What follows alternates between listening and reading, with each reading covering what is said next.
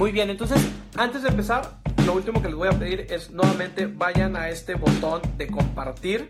Eh, agradecer nuevamente a OneSoft por la oportunidad de, contactarme. Y quiero empezar un poco platicándoles por qué me contactaron o cómo, por qué voy a estar platicando esto. Eh, eh, me presento, soy Raúl Muñoz. Tengo alrededor de 3, 4 años dentro del ecosistema de emprendimiento. Principalmente iniciamos con una plataforma que se llama Negocios y Cheves. También pueden buscarla ahí en Facebook. Eh, digo, en Facebook o Instagram la pueden buscar como arroba negocios y cheves. Y esta plataforma lo que buscábamos era, y, y, digo que era porque ya cerramos ese ciclo con esta plataforma de negocios y cheves. Entonces, lo que buscábamos era crear unos eventos de emprendimiento donde traíamos a emprendedores, empresarios, dueños de negocio que platicaran su experiencia, pero también algo que nosotros buscábamos era que durante el evento o durante lo que se estuviera llevando en la sesión se pudiera de alguna manera interactuar entre personas y que esa interacción pudiera forjar y pudiera desarrollar más proyectos y más ideas. Tuvimos 15 eventos a lo largo de tres años. Nuestro último evento fue justamente en febrero, finales de febrero, donde pues ya cerramos básicamente la, este proyecto de, de negocios y Cheves. Nos dolió mucho, sí, y, y, ustedes también creo que les va, una vez que, que tengan un proyecto, que lo vieron crecer, que están ahí tratando de empujarlo y que le invirtieron dinero y que quizá todos los días estaban pensando en él, la verdad es que una vez que, que decides ese proceso de cerrar ese proyecto, la verdad es que es un proceso que, toma tiempo, quizá no quisiera decir doloroso, pero sí, sí es un, proceso de duelo, de mentalizarte. Pero bueno, creíamos que lo mejor era cerrarlo, porque ya estábamos también en otra etapa eh, tanto de crecimiento personal, profesional, entonces yo creo que también eso fue quizá lo que nos orilló a, cerrar ese proyecto y buscar otro tipo de proyectos. También a lo largo que, que tuvimos ese proyecto de negocios y Cheves, surge la idea de crear un podcast. Y ya se veía todo el tema del boom del podcasting. Nosotros lanzamos el primer episodio justamente en marzo 2019, hace un año, un poquito, un poquito más de un año. Pero nosotros ya habíamos visto en el 2018, eh, estábamos explorando qué era el podcast, cómo se consumía, cómo se producía todo eso. Entonces estuvimos ahí como unos 3, 4 meses previos al lanzamiento del primer episodio cuando ya estábamos haciendo nosotros prueba. Si hoy, ahorita yo les preguntara, oigan, hace eh, tres años escuchaban podcast, la realidad es que la encuesta o este tema va a ser muy bajo. Entonces, la realidad es que hace tres años todavía el tema del podcast estaba como que apenas, e, en Estados Unidos ya era, sigue siendo un boom y sigue siendo uno de los formatos que más se consume hoy en día. Aquí en México, realmente el tema del podcast se convierte boom hace un año, que es justamente cuando nosotros iniciamos el podcast. Y, y, sí, había muy pocas personas que ya tenían su podcast aquí en México. Muchos de los que ya tenían podcast eran las mismas radiofusoras que emitían prácticamente lo que ya tenían en su, en su formato tradicional, lo emitían en formato de podcast. Pero realmente el, concepto de podcast no es ese. De los primeros exponentes en, México, al menos de podcast, surgen en ese año, como alrededor del 2016 es cuando empiezan a, a, empezar los pioneros, que bueno, mencionando algunos de los pioneros, es el de Dementes, de Diego Barrazas, que también eh, inicia en el 2016 por ahí también eh, libros para emprendedores fue de los primeros exponentes en tema de podcast. Entonces, regresando al tema de donde veníamos, eh, Negocios y Cheves era un formato que era muy físico y era un contacto muy presencial. Existen negocios que están muy enfocados en el tacto con el cliente y hay otros negocios que están enfocados en un contacto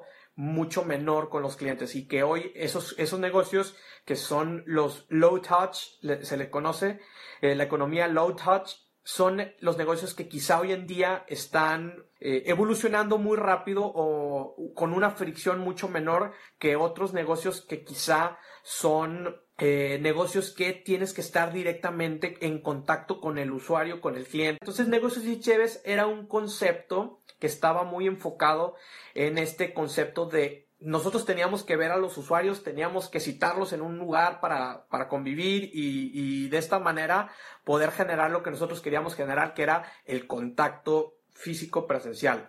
El podcast lo utilizamos como un formato donde nosotros veíamos que necesitábamos migrar hacia formatos digitales, porque pues ya también era un formato que se estaba consumiendo y el tema digital, pues bueno, creo que venía, venía muy fuerte y, y, ya, ya era algo que venía, básicamente. Si hoy en día ustedes me preguntaran, oye, el tema del COVID o el tema de que estamos viviendo hoy en día, eh, era algo que no se veía venir y era algo que los negocios no veían venir, la realidad es que eh, yo como de alguna manera cazador de, tendencias y que de alguna manera siempre estoy buscando qué es lo que viene y futureando un poco. La verdad es que son cosas que ya, ya se veían venir. Sin embargo, las empresas no estaban atendiendo estas necesidades que hoy en día se estaban eh, viniendo. Si habláramos hoy en día de que este efecto del COVID o esta situación que hoy en día estamos viviendo vino a cambiar y a revolucionar como hoy en día están los negocios, la verdad es que estamos mintiendo. Lo único que vino a hacer este efecto es acelerar lo que ya se venía visualizando, lo que ya las tendencias estaban diciendo, lo que ya los mercados estaban buscando. Sin embargo, pues como no era algo que teníamos muy en contacto y muy de cerca, pues era algo que lo veíamos lejano y era algo que ni siquiera lo estábamos considerando. Esa es la realidad y, creo que nadie me pudiera debatir esa parte. Entonces, nosotros, al ver estas tendencias, dijimos, oye, creo que es un momento para pivotear y enfocar nuestros esfuerzos al tema del podcasting. Por eso empezamos este podcast que se llama Titanes Podcast. Por ahí pueden buscarlo en Instagram. Tenemos eh, nuestro perfil de Instagram en todas las plataformas digitales, Spotify, Apple Podcast, en YouTube también estamos subiendo las entrevistas. Todos los lunes estamos subiendo una entrevista nueva con emprendedores, con dueños de negocio, con líderes, con influencers, para que nos cuenten un poco su historia de éxito. Y, y este éxito también es subjetivo, entonces está muy padre el ir desglosando y el ir como que sacando esa carnita de estos emprendedores para que nos puedan contar todos sus secretos que los llevaron hasta donde están hoy. Además de eso, pues bueno, soy eh, ingeniero industrial, egresé en el 2012, también tengo un máster en administración de empresas con especialidad en finanzas. Eh, actualmente estoy cursando un diplomado de liderazgo creativo por medio de la escuela School of Change, que le mando un fuerte abrazo y un fuerte saludo ahí a Shell, que es considero que es uno de, mis mentores en este sentido de la creatividad, innovación y todo lo que se viene en temas de cambios y, futuro. Búsquenlo también sus cuentas, School of Change o, Michelle García Novak. Y bueno, básicamente esa es como la introducción. Si quieres saber un poco más de mí, por ahí tengo disponibles recursos en Spotify, en, en, Apple Podcast, tanto material nuevo como, como material donde he estado participando porque estoy grabando también esta sesión, porque eh, eh, esto también es algo muy relevante, que, que creo que todos debemos de estar documentando hoy en día lo que estamos haciendo, donde estamos comunicándonos, lo que tenemos en nuestra mente, hoy en día lo tenemos que estar comunicando, ya que eso nos va a posicionar de alguna manera como líderes en el, en el nicho o en el sector que estés, estés tú dedicándote. Entonces, es una recomendación mía. Antes no lo hacía porque quizá no estaba tanto en esta sensación de querer exponer un poco más qué estoy haciendo, dónde lo estoy haciendo, en dónde estoy trabajando, en qué estoy trabajando. Pero hoy en día, como todo es digital, y todo se transformó a manera digital. Esta es una recomendación y, es el primer tip que les recomiendo hoy en día. Si tú tienes una empresa de algo, de lo que sea, o tienes una marca personal, o haces, no sé, cualquier tipo de cosa creativa, Documenta todo eso que estés haciendo, tus reuniones virtuales con tus clientes, tus reuniones con tus equipos de trabajo, eh, incluso tus sesiones creativas donde estás desarrollando ese producto o ese nuevo proceso, ese nuevo, eh, donde estás en, ese, en, ese proceso creativo, documenta todo eso, toma fotografías, quizá toma video, quizá graba notas de voz de toda esa sesión porque quizá eso te pueda servir en un futuro para eh, poder compartirlo con más personas y que no nada más se pueda quedar con las personas que estás compartiendo. Entonces, pues bueno, esa fue la introducción. Bienvenidos. Esta sesión de hoy la titulamos Negocios en la era post-COVID. Y lo titulé así ya que no saben la cantidad de cursos, cantidad de personas que estuvieron, que estaban hablando cómo sobrevivir la crisis del COVID y cómo eh, no morir durante el COVID y cómo eh, estrategias para durante el COVID y todo, todo, todo, todo, todo, todo lo que he visto actualmente en temas de contenido ha estado enfocado mucho en durante este periodo que vamos a estar en el COVID. De alguna manera preocupante y de alguna manera como, como muy cortoplacista, ya que, digo, sí podemos hacer esfuerzos para mitigar lo que el COVID o la contingencia o esta situación nos está llegando o, orillando a hacer, pero creo que es más relevante también estar considerando una vez que todo esto termine, una vez que ya estemos nuevamente de alguna manera normal, porque creo que también este concepto de, de, la manera normal cambió completamente, ya no vamos a saber qué es normal y qué no es normal hasta que estemos en una realidad completamente diferente, pero también creo que eh, no estamos pensando cómo vamos a regresar una vez que todo esto termine. Y esto es interesante, ya que esto lo he comentado en diferentes ocasiones que he tenido la oportunidad de platicarlo, y es que ustedes pensarán cuando hablábamos de las máquinas del tiempo, máquinas del futuro, que el DeLorean de volver al futuro, cuando hablábamos de eso veíamos como el futuro como algo que era un camino como muy distante y que eran años luz y que, que necesitábamos viajar y que necesitábamos trasladarnos a, a otro tiempo por medio de quizá de algún artefacto eh, ya sea una máquina del tiempo, que, puede ser un portal incluso, si, si, aquellos que son fans de Ricky Morty, pues tienen este portal donde por medio de ese portal viajan en el tiempo, o también si son fans de Volver al Futuro, pues está este vehículo o tren que también es el segundo como vehículo que utilizan en esta, en esta serie de película. Lo veíamos que ahí ellos ponían a qué futuro quisieran llegar, a qué año quisieran llegar y todo. Y cuando le he platicado, créanme que hoy en día estamos en esa máquina del tiempo, estamos en ese DeLorean, estamos cruzando ese portal y estamos viviendo un proceso a donde vamos a llegar a un futuro distinto. Entonces, hoy en día estamos en esa máquina del tiempo y eso es interesante ya que quizá podemos mitigar y quizá podemos adaptarnos a, esta nueva realidad, pero esta nueva realidad va a ser momentánea al final de cuentas, no va a ser una realidad que vamos a estar completamente siempre aislados y completamente siempre en contingencia, sino que va a llegar un punto donde vamos a estar en una realidad diferente, donde ya vamos a poder ahora sí salir al mundo y de alguna manera volver a, retomar nuestras actividades diarias, nuestra, otra vez todo, todo, todo, vamos a volver de alguna manera a esta normalidad. ¿Cuál va a ser esta nueva normalidad? ¿Cuál va a ser este nuevo futuro? Pues eso es lo que desconocemos y eso también es la incertidumbre que hoy en día tenemos. Y, créanme que el futuro no es nuestro amigo y, y esto es una realidad también. El futuro no es amigable, el futuro no es benévolo, el futuro es de alguna manera, eh, pues esta incertidumbre es de alguna manera como que esta, este sentido de abrumador donde quizá no vamos a saber qué estamos haciendo ahora en el futuro. Entonces, les comentaba que el futuro no es nuestro amigo y más cuando no lo conocemos. Y esto es una realidad. Cuando ya conocemos el futuro, ya de alguna manera sentimos esa confianza de hacia dónde vamos y también como que ya empezamos a ver que realmente pues e, es algo que quizá podemos controlar y es algo que quizá pudiéramos sensibilizar. Entonces, cuando hablamos en temas del negocio, si yo les pregunto, oigan, ¿cómo, cómo visualizan ustedes su, su futuro? Muchos de las empresas lo visualizan muy centrado en su industria. ¿Qué quiero decir esto?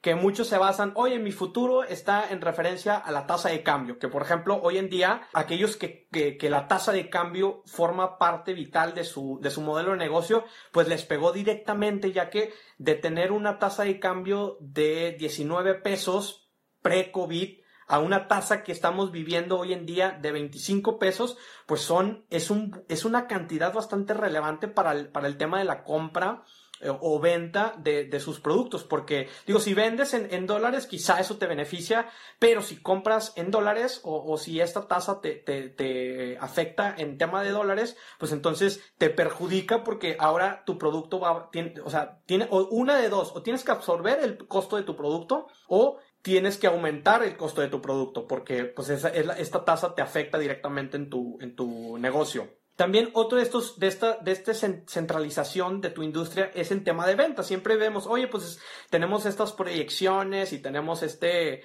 este concepto de, siempre estar pensando en proyecciones de acuerdo a, la estadística pasada y es una, una, acción muy natural. También vemos eh, todo esto en materia prima, donde, oye, pues quizá la materia prima en un futuro cueste más, cueste menos, entonces de alguna manera estamos visualizando también ese, ese futuro en, base a la materia prima. También lo vemos en las tasas de interés, que quizá nuestros créditos hoy en día eh, nosotros quizá lo tenemos a una tasa fija, pero eh, también dependiendo si la tasa eh, sube, si la tasa baja, pues también nos puede afectar en nuestro sistema de apalancamiento. Otro es la participación de mercado. También mucho lo visualizamos en el tema de futuro sobre cuánta participación tenemos en el mercado. Vamos a, vamos a crecer nuestra participación de mercado, nuestra participación de mercado va a bajar o cómo vamos a estar en, ese sentido. Y otro de también que, otro factor por ahí que también, otro concepto es el tema de nuestra marca. Nuestra marca va a crecer, va a aumentar su reputación, va a aumentar su penetración en cuanto a que más personas nos puedan conocer o va a bajar. Entonces, quizá de alguna manera esos son como algunos elementos que hoy en día estamos pensando para un futuro que quizá eh, vamos a estar eh, nuevamente. Entonces, el futuro lo que trae cambios de direcciones, cambios de sentido hacia dónde estamos llevando todo esto. Y, estos cambios pueden ser que existan nuevos competidores, haya nuevo mercado incluso, o haya nuevos consumidores también. Hoy en día estamos viviendo eh, un, un efecto muy interesante porque hoy en día están surgiendo muchos competidores en nuestro sector, en nuestra industria, en, en, todo lo que estamos quizá nosotros haciendo, están saliendo también nuevos mercados y eso también es una oportunidad ya que hay más personas que están consumiendo por e-commerce, por en línea, ya se le perdió quizá el miedo a pasar tu tarjeta de crédito, tu tarjeta de débito en estos puntos de venta digitales, entonces eso también abre la posibilidad a nuevos mercados que quizá hoy en día no estábamos visualizando.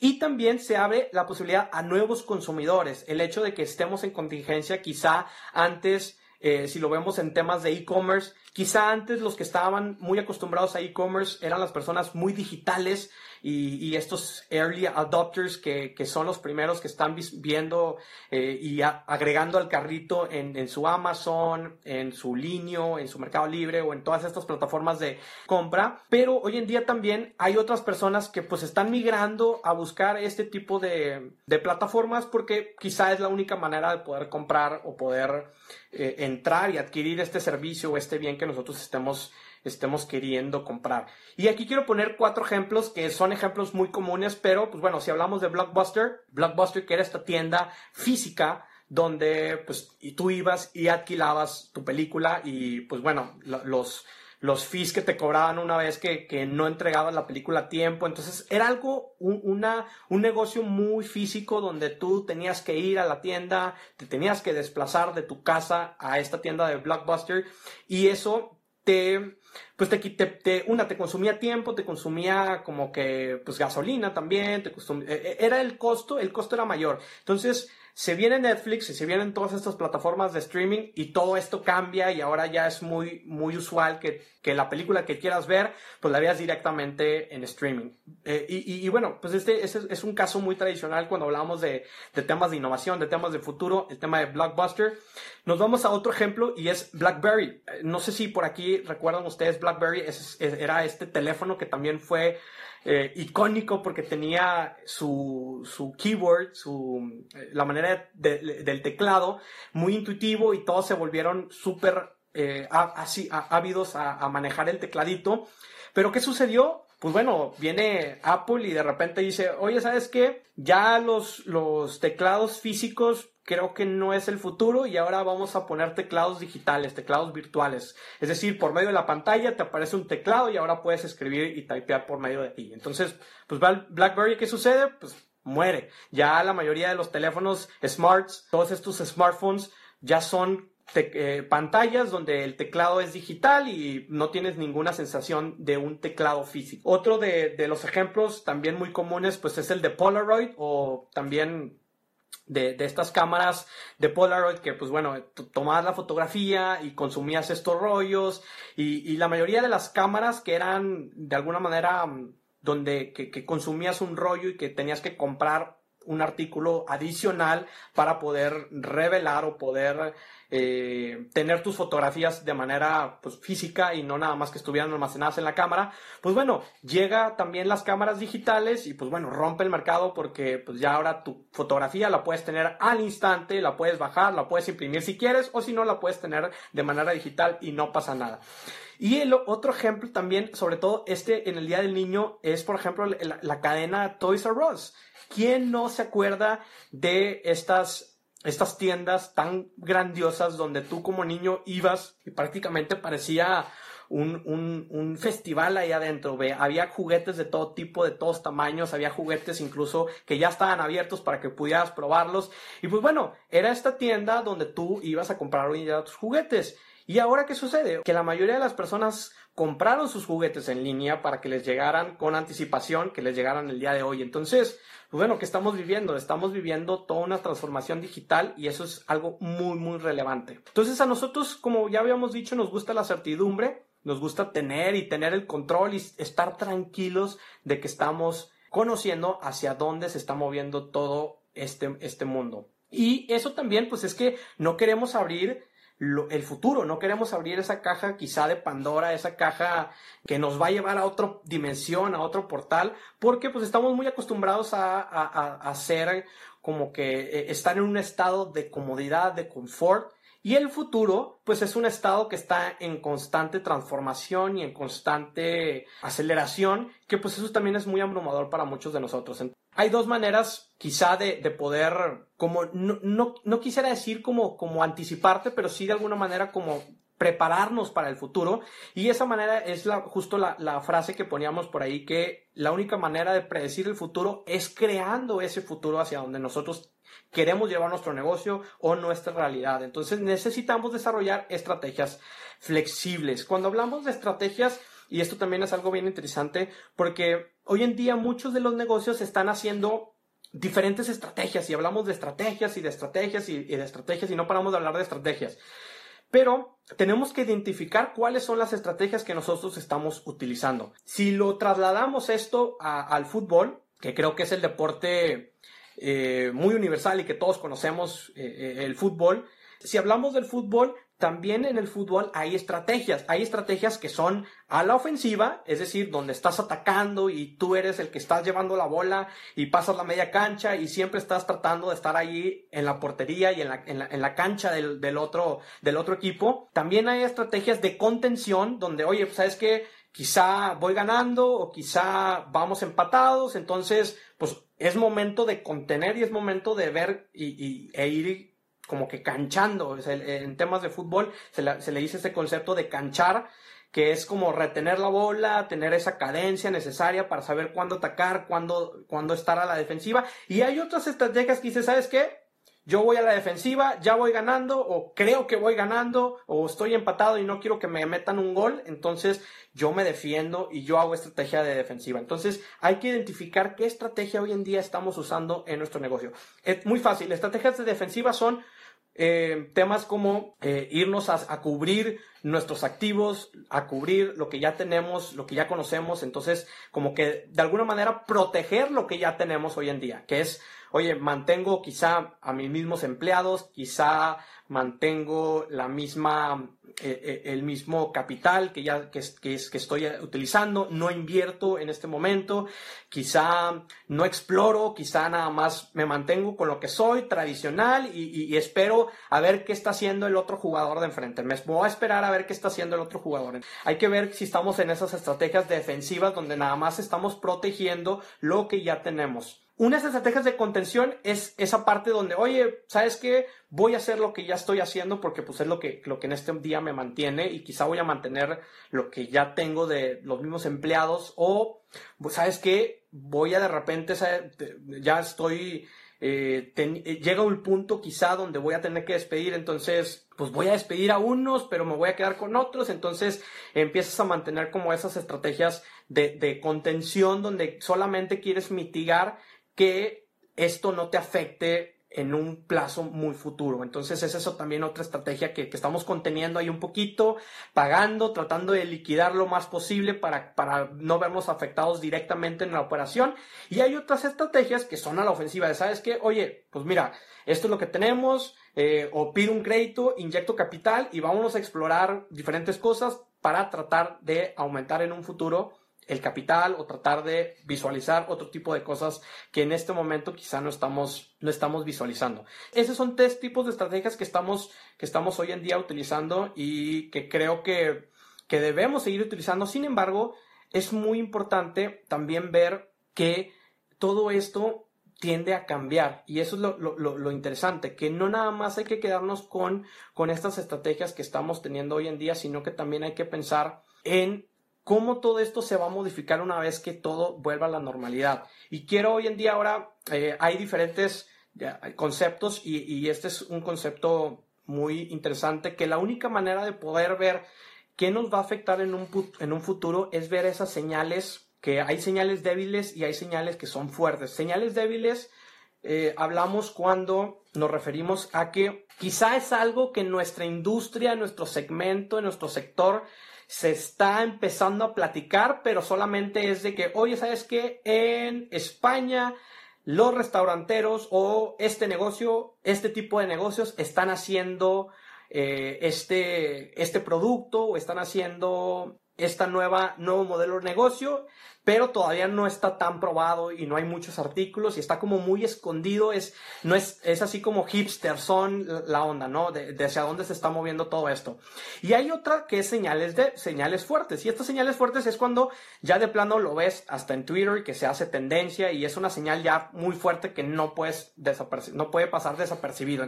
Lo interesante es que en nuestra industria empecemos a visualizar si, las señales débiles y las señales fuertes para que puedas ver si ya hay señales que se están convirtiendo de alguna manera en tendencia y que puedan afectarnos en nuestro negocio. Hoy en día quiero platicarles, sobre todo en la industria gastronómica, entonces quiero platicarles de algunas señales que hoy en día se están, se están viviendo. Algunas son señales fuertes, algunas señales son señales eh, débiles, eh, pero sí, digo, son señales que afectan directamente a los restaurantes, entonces por eso creo que son muy relevantes para esta plataforma de OneSoft que pues, tiene este punto de venta para restaurantes principalmente. La primera señal que se, se identifica, y, no es por orden ni alfabético, ni de relevancia, ni de importancia, solamente son señales en el sector restaurantero gastronómico que, que están teniendo hoy en día.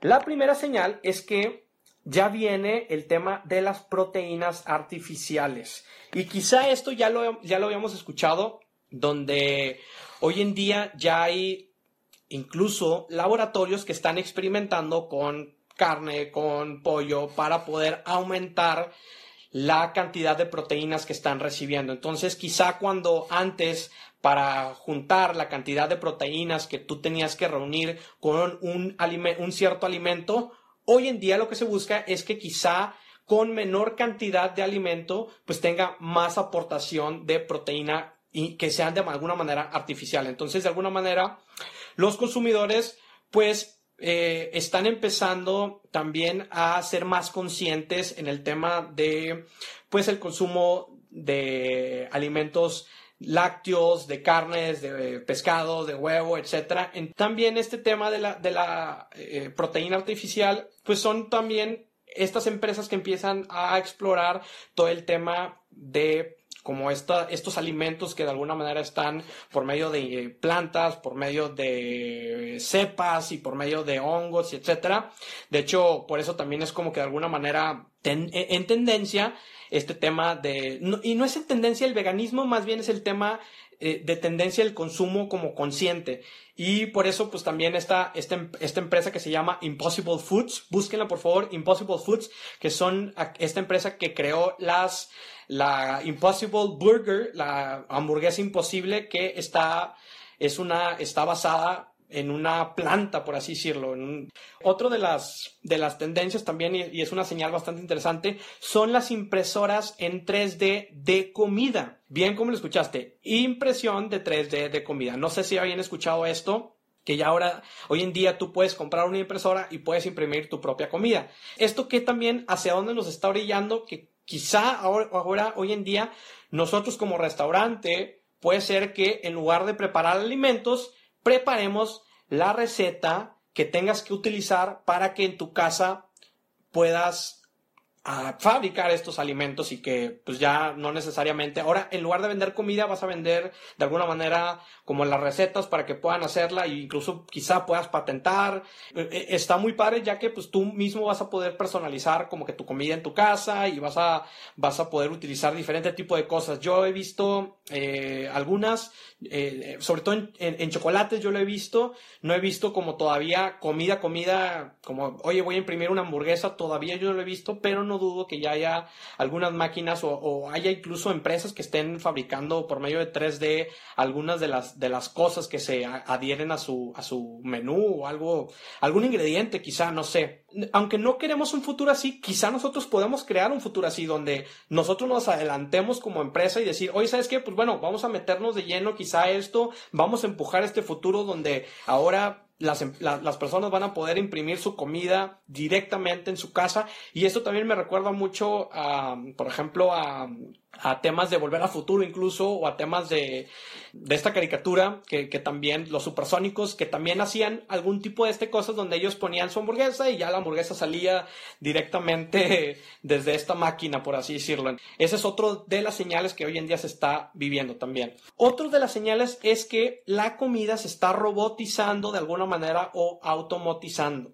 Entonces, ¿esto qué quiere decir? Que se va a mejorar la calidad, se va incrementar la producción o la productividad y también se van a reducir los costos. Entonces, ¿esto qué nos quiere decir? Que quizá en un futuro nuestra comida ya no valga lo que valía antes porque ahora ya está muy automatizado todo el proceso para tener nuestra comida, ya está muy automatizado eh, y, y mejorada la calidad. Entonces ya también el tema de calidad quizá ya va a ser un commodity donde muchas empresas que otorgan este producto pues ya lo van a tener ahí disponible, entonces ya la calidad quizá no va a ser el juego o el papel tan relevante como antes, donde hoy en día sí hay calidad premium y hay calidad media, quizá en un futuro la calidad sea homologada y ahora solamente es como en el tema de la promoción, del marketeo, de la penetración del, del, del mercado que tengas y tu participación, entonces también hay que estar conscientes que va a llegar un punto donde la comida va a ser automatizada.